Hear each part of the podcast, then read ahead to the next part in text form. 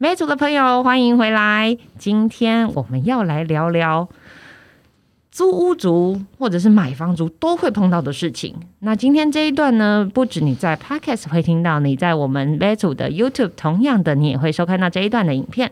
那如果你在听的过程中有任何的这个细节的部分，你想要更了解，我们欢迎你到我们的频道上面来收看影片，影片上面会有更详细的资讯。那今天我们要来讨论的东西叫做热水器。对，热水器这件事情，你知道，就是你每天都会用到，但是你常常忘了它的存在。所以，我们今天要找一个专家来跟大家介绍热水器，来聊一聊热水器这件事情啊，就是究竟如何影响我们的生活。让我们来掌声欢迎秉创科技的这个技术总监郑文云先生。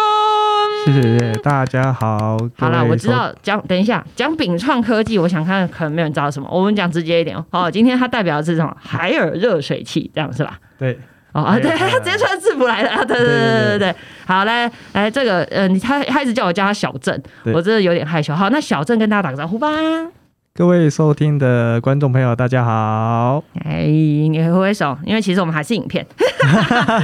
好了好了，来来来，我们来聊聊热水器这件事情。其实，在今天准备这一集之前哦，我一直呃有很多很多的疑惑。我相信大家在使用家里在用热水器，一定也有很多的疑惑。那有很多人用热水器其实是迫不得已的，因为他不是他可以选择的，可能他租房子的时候，房东就直接帮他准备好了。对，那可能有的人比较有选择余地哦，他可以自己决定他要装哪一种热水器。但是还有一种状况是，他买房子的时候，可能这个建商也都已经帮他配置好了。嗯，没错，对对没对错。，好，那不管你是哪一种哦，今天我们花一点点时间，请小郑来帮我们介绍一下。哎，那我们就先来问小郑，请问市面上的热水器分成哪几种类型呢？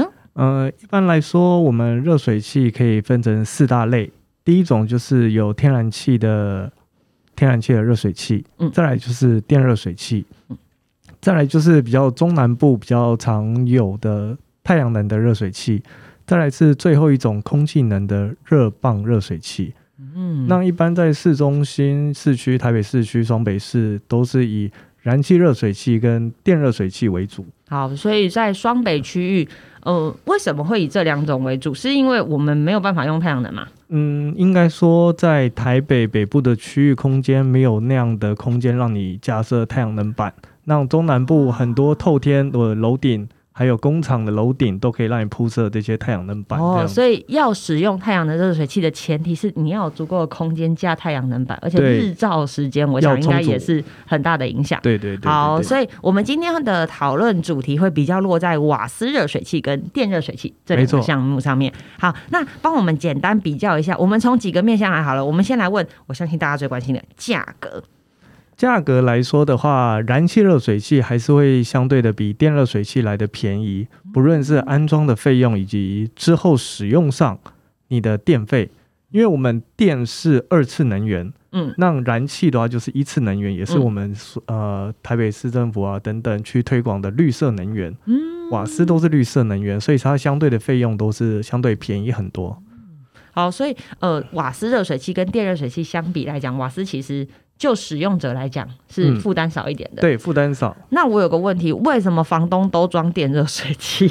因为它方便，因为在每一个房东出租很多套房，对，套房他为了精算每一个套房的电费，因为他是要每个月要给你收房租嘛，是是哦顺是便收你的电费嘛，是是是，那他装电热水器只要装一个额外再挂一个电表就可以跟你收哦费了、比较好收钱。对，那那瓦瓦斯没办法再去收一些瓦斯表啊，干嘛的那些，他觉得 麻烦。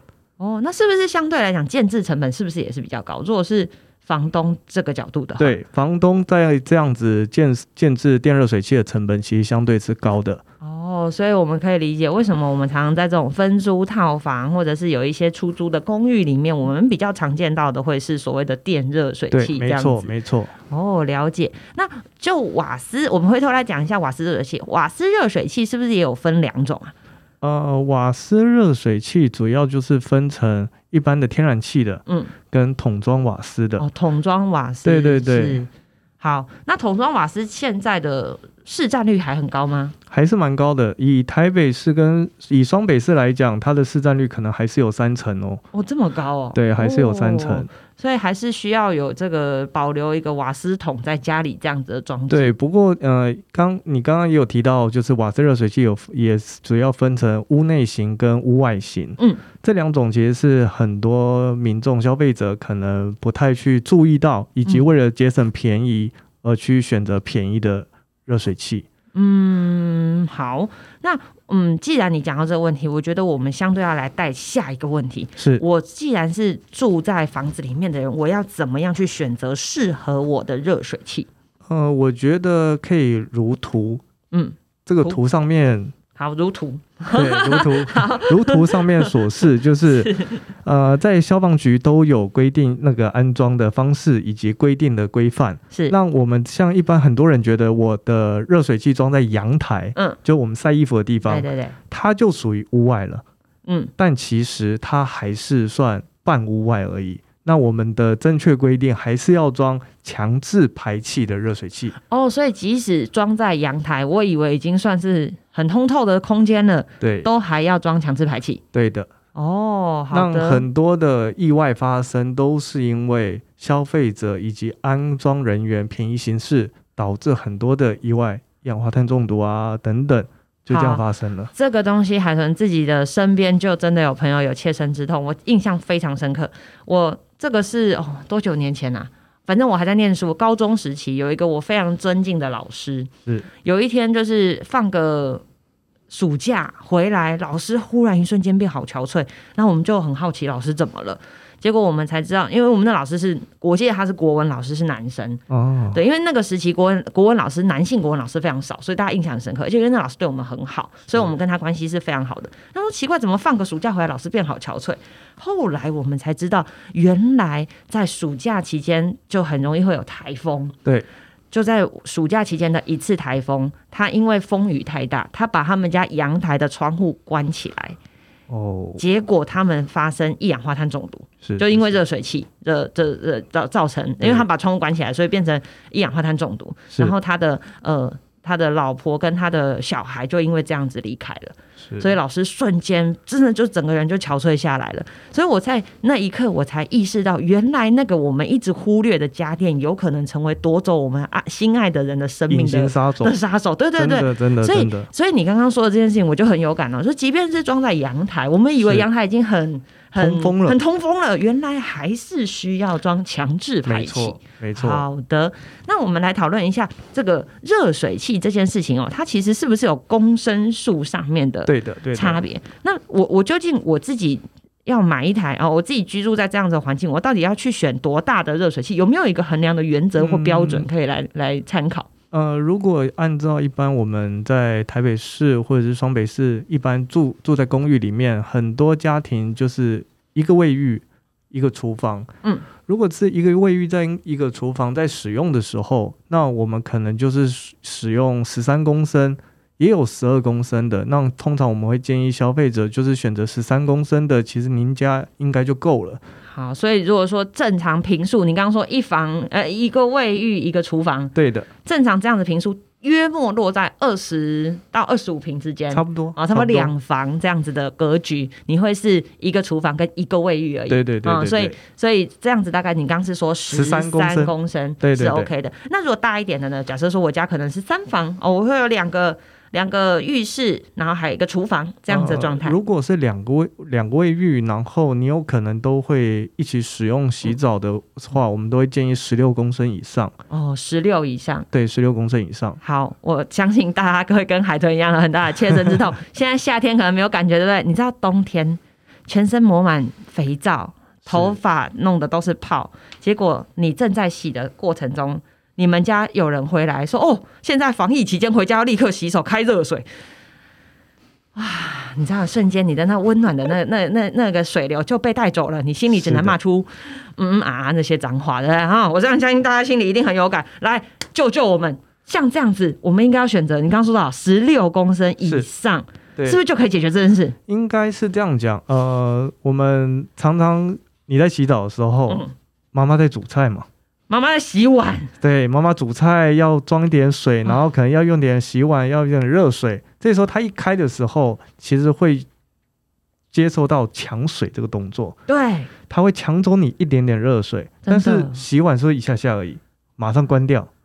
不会，我那一瞬间觉得他洗超久的，呃，对， 当它关掉那一刹那，就会听到海豚在大叫，真的，他他打开五秒我就会大叫了，谁在给我用水？对，突然大叫，然后它关下去，你也大叫，为什么？太烫，对它把水突然全部都还给你了。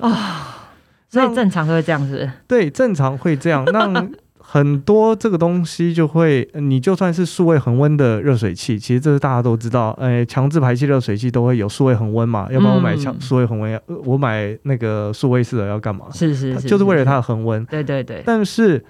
它的恒温还是没有办法解决，完全解决这个抢水这个动作。嗯，那很多的像各大品牌的沐浴那个卫浴设备，嗯就会有所谓的恒温龙头。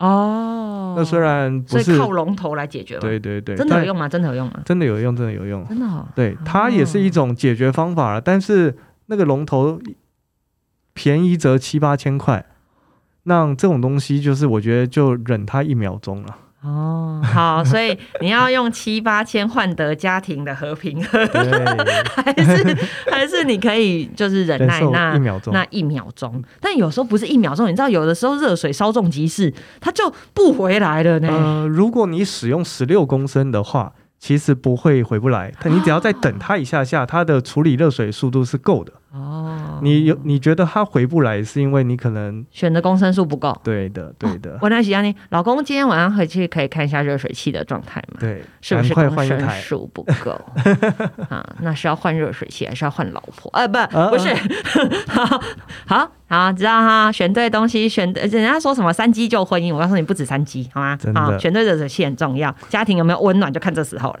没错，好，来，好，我们来讲，那呃，回头来，呃我们刚刚聊的是这个瓦斯热水器，对不对？是是是。哎，那瓦斯热水器会有抢水这件事情发生，那对电热水器呢？电热水器就不太会有这个问题。电热水器比较不会抢水，嗯，应该说电热水器也分成两大类，嗯一种是瞬热的，嗯一种是储存式的。嗯，那储存式就比较不会你刚刚讲的抢水的问题。储存呃，因为它因为就它就是是存一一个桶热大水桶在那对，啊，那它但那是桶会里有晚面，洗澡洗不到热水的，应该说你洗完你要等下一个人，下一个人可能等个三十分钟，保守一点点。啊哇塞，哎呦，这种事情常发生在那个小木屋民宿里对面，嗯对对对对，然后就是妈妈都会叫小朋友先去洗，或者是露营。露营场很容易发生这种事情，你知道？就营主都会说哦，今天晚上四点就可以开始洗澡喽。然后你就会发现四点一到，所有的妈妈都带小孩去洗澡，然后就有一群很爱喝酒的爸爸就硬要拖到最后一秒钟才去洗，然后都洗冷水，没错，就是会有这种情形发生，好不好？所以各位对亲爱的露营的爸爸，不要一直喝酒，要喝酒早点去洗澡 啊，不然就干脆明天早上再洗啊先。洗先洗完再喝了。啊，这样洗完再喝也是啦，不对然就喝一喝再去洗，洗冷水就醒了。对，啊，那这样干嘛喝？对不再对？继续喝。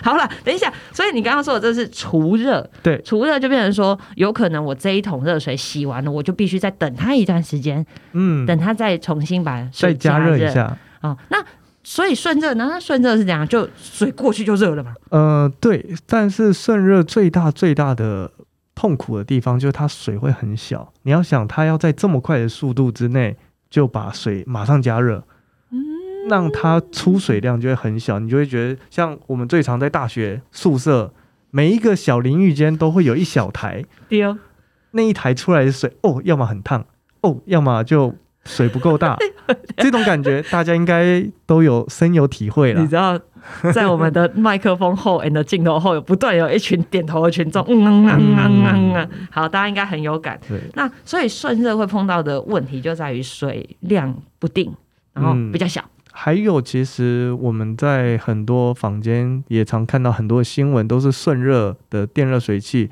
它所要用的电很大，因为它、哦就像我们电锅，常常家里的电锅常常跳电，因为电锅的功率很高嘛。对对那你要想，我们要在水这么快的把它加热出来，让必须瞬热用的很大的能量。对哦啊、那我们这样就是用安培嘛，你嗯你不要嗯用专专业一点，就是用安培，但我们就讲能量，它有很大的能量去，所以它的电线要非常的粗。嗯那一般比较旧一点的公寓，不要说新的大楼大厦，那家里的最粗的电线就是八平方的电线，嗯，那光光那一台顺热的可能就要五点五平方，哇就吃掉了它一半以上了。哇哦，那你家如果再开个电锅啦、微冷气波炉啦、啊，什么东气西，炸锅啊那，就跳电了。哇哦，好。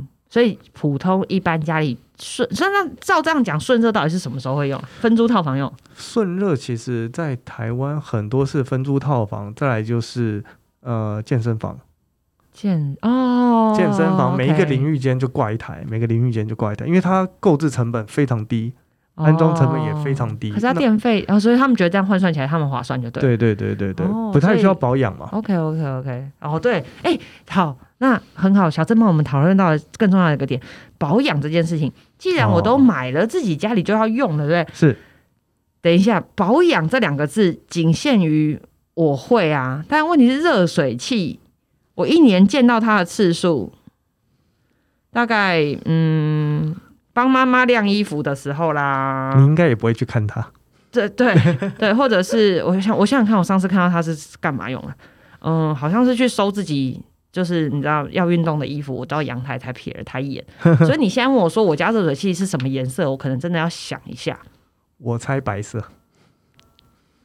好像是。我今天回去告诉，啊，不然有讲真的好了。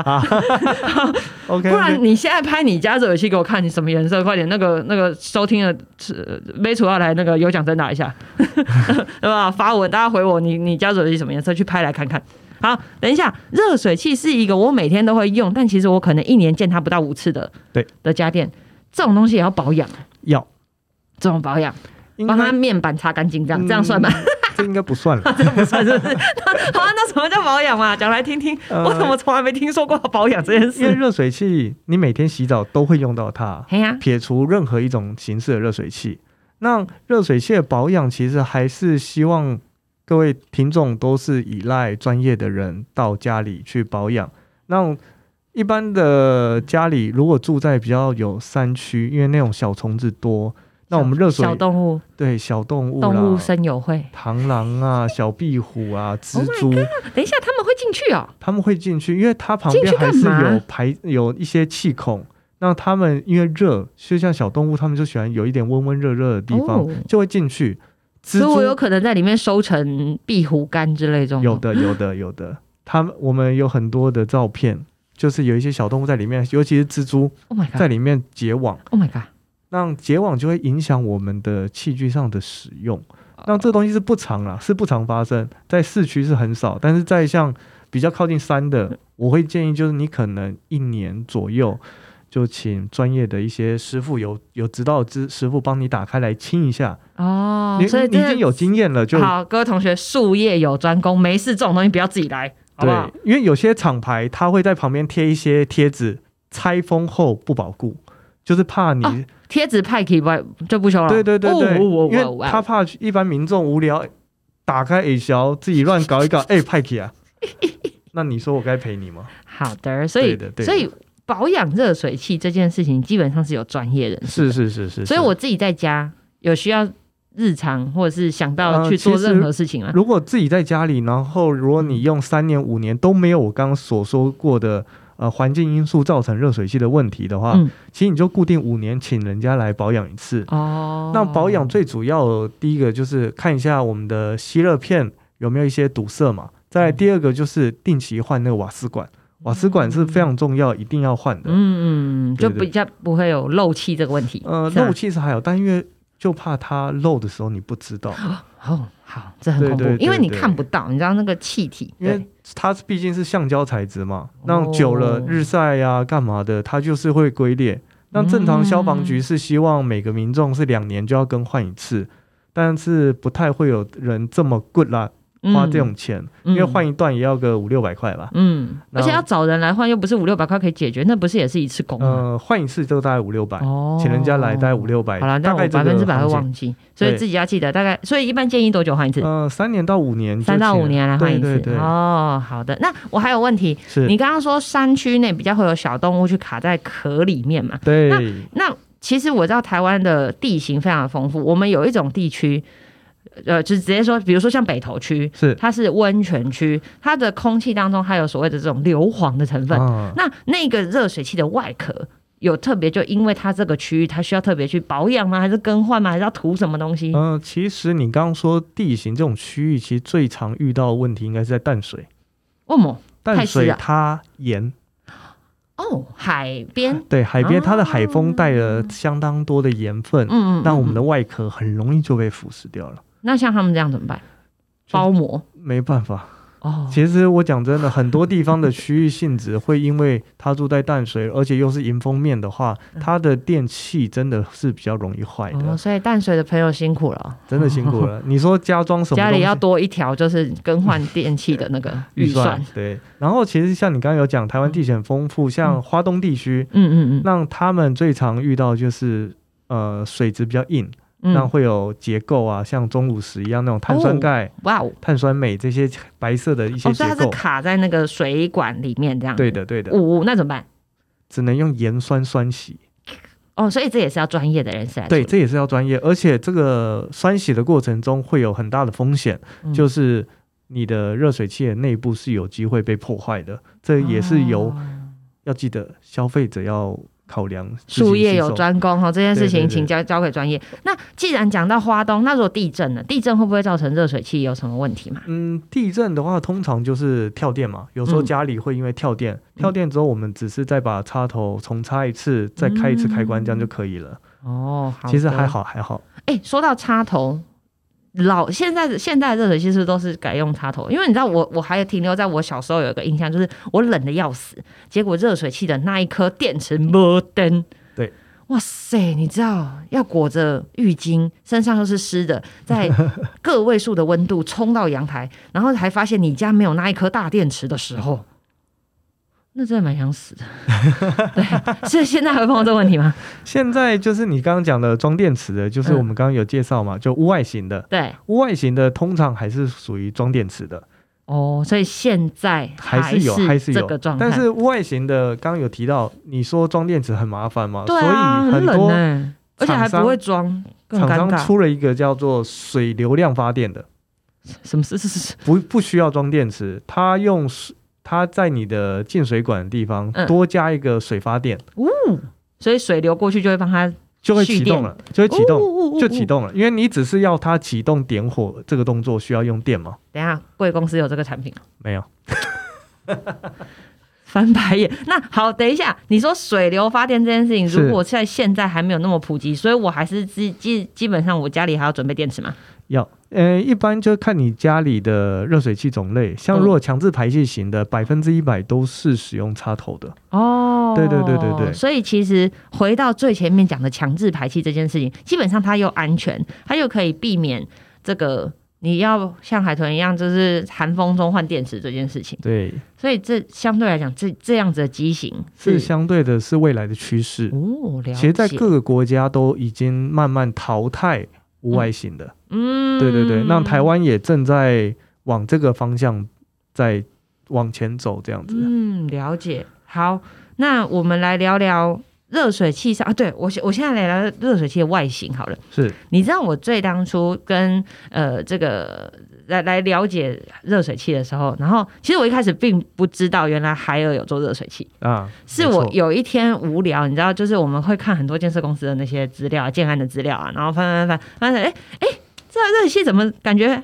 那个颜色跟人家不一样？啊传统热水器，我相信百分十台大概有八台白色的，我不知道你家是不是，但我家是啊。我家也我家也还 是好，那有没有一种人，就心里会开始思考，有没有不同颜色的热水器，而且那个形状可不可以美一点？我不知道有没有这样的偏执狂，但我相信绝对有，因为有这样的产品产生，这就是的是为什么海尔吸引到我的目光。没错没对错，对对，还有你们家热水器很特别，颜色跟人家不一样。呃，一般的热水器在台湾通常都是白色烤漆，对，为什么？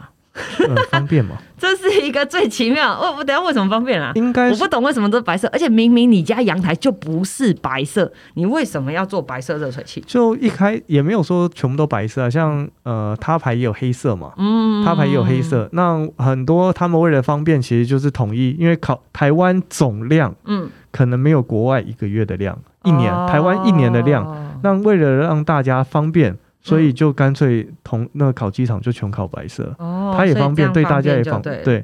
那我们海尔它的烤漆就是它不是一般的烤漆，它是直接用烤漆的金属板，所以相对的会比较漂亮，会比较漂亮。让嗯就以美观取胜咯。哦现在颜值社会颜值嘛，很重要。对啊。好，了，等一下，我讲颜值之外，我我我其实一开始留意到那个热水器美美不美跟颜色这件事之后，我就会注意到，原来热水器上为什么要被贴那么多贴纸？哦而且其实坦白讲，对那些贴纸并不 美。那为什么要贴那些贴纸？那些贴纸有什么意义吗？嗯因为台湾就是为了，应该说全全世界各国都是为了安全，嗯，但是热水器，你你讲热水器、燃气热水器好了，嗯里面最主要的能源来源就是瓦斯。嗯全世界各国的瓦斯的热值是不一样的。嗯那为什么我们要做这么多检验？就是因为如果我拿别的国家的热水器到台湾来，那嗯那个国家热值跟台湾不一样，嗯这台热水器在那个国家是合格的，嗯，完全什么东西都 pass 通过，到台湾可不可以用？不知道。不嗯知道，不可以。我们直接讲不可以，因为它的空气跟燃气的比例就一定不一样。哦，那所以我们会从国外扛烤箱、扛气炸锅、扛面包机，但是我们不会从国外扛热水器，是这样意思？呃，有人扛，怎么真的这么有人不扛。 就是我们在台在标准检验局开会的时候，是其实就一直有人在反映这件事情，因为在台湾淘宝太方便了。 是？国外寄东西邮寄也太方便，一个 DHL，一个顺丰，什么东西你全世界各国都可以到台湾。嗯太方便了我可以掏到全世界的。对，所以我们把这个东西是强制做成阴湿检验项目，就是标准检验局是强制规定要检验的。 OK，好，所以我们知道淘宝买来的不能用。哎、好，那所以他为了避免我用了国外我自己带回来的东西，所以是他就规定就是要有那几张贴纸。对，但这样吗是应该说有这些贴纸才是对消费者一个完全的保护。那可以跟我们解释一下那几张丑丑的贴纸各自有什么不同意义吗 OK，第一个就是台湾的能源效率嘛，嗯能源效率就是通常贴在正面大大的一级能效、二级能效、三级能效这个。这东西就嗯哦只是你的 能不能相请补助这样子？对，没错。当然这，这看是我好补歹也是个家庭主妇，对不对？这第一个是请补助啦，第二个就是它的能源效率嘛，就是嗯它多少能源可以转换多少热能。是是是，那通常大家就是往能效越高越好对这种对对概对念对嘛对。然后再来就是 BSMI 会有一个黄色小贴纸，就是嗯标准检验局贴的那个贴纸对。小小黄色的那一张，对对对对，嗯那张就是台湾呃通过了台湾所有的验证之后，台湾确认你过了台湾的标准检验局，那我们就会贴了那张，哦台这是湾安全官的方认证可以使对用官的方。认证。 OK，好，这是这样两张了，还有一张对吗？再来有一张是 T gas 的标章啊， ，T gas 这个很多人以为它是呃所谓的认证标章啊或者什么，嗯其实它是产品的保保固保险，哦，产品责任就险。是有一张上面写 T，然后 GAS GAS 那一张。那一张就是产品责任险。哦，那这一张是属于就是台湾燃气器具研发中心或者是燃气工会，嗯他们提供给所有瓦斯相关的产品，强制也没有多少百分之百强制，嗯但已经贴了七成，嗯就是怕很多消费者在家里发生了一些意外，嗯，让没有钱可以去赔啊，或者是没有钱去维修，这个时候就会产生这个保险的动作，这样子。哦，所以它是第三人责任险对，它算是产品责任险。哦，产品责任对，险，它不会 OK。赔这台机器，但是如果这台机器造成 的，哦，如果因为意外这台这台机器的气爆啦，或者是这台机器对对对本身的一些意外，造成别人的生命财产损伤对， ，OK，或者所以是它会自己从住这家个的损伤等等，哦，所以它会从这边做一个保险上面的支付。对对对对哇，哦对。我从来不知道有这个东西耶。哦但好是 OK 要记得，嗯这张保险标章只有五年，所以一直在提倡就是五年要更换一次热水器。哦，好，基于保险的缘故，大家建议你不止三年对要清一次热水器，五年要换一台新 的。没这样错， OK，好，还有哎、这样这样四张，四张都讲完了吗？还有一张施工标签，哦，施工标签就是在我们安装的过程中要呃要符合台湾的承呃标准的承装业者，就是我们有考一个丙级的安装技术师证照，嗯，他们才有资格去填填写一封呃施工单，嗯然后贴在你的机子外壳，嗯这样才是一个完整的施工。所以这一张是帮我装的人对，帮你贴装的上人去的，对的，对的，哦上面要有他的名字以及他的证号，嗯，然后以及承装业，因为他可能会附属在某一个承装业对底对下对这对样对子。，哦，所以帮我装的人如果是合格师傅，他会帮我贴上这一张，没对不对错，没错。好，大家有空回头去看一下那个每天都在使用，但是总是被你冷落的热水器上面有没有这四张贴纸对啊？然后顺便看一下那一。非常重要张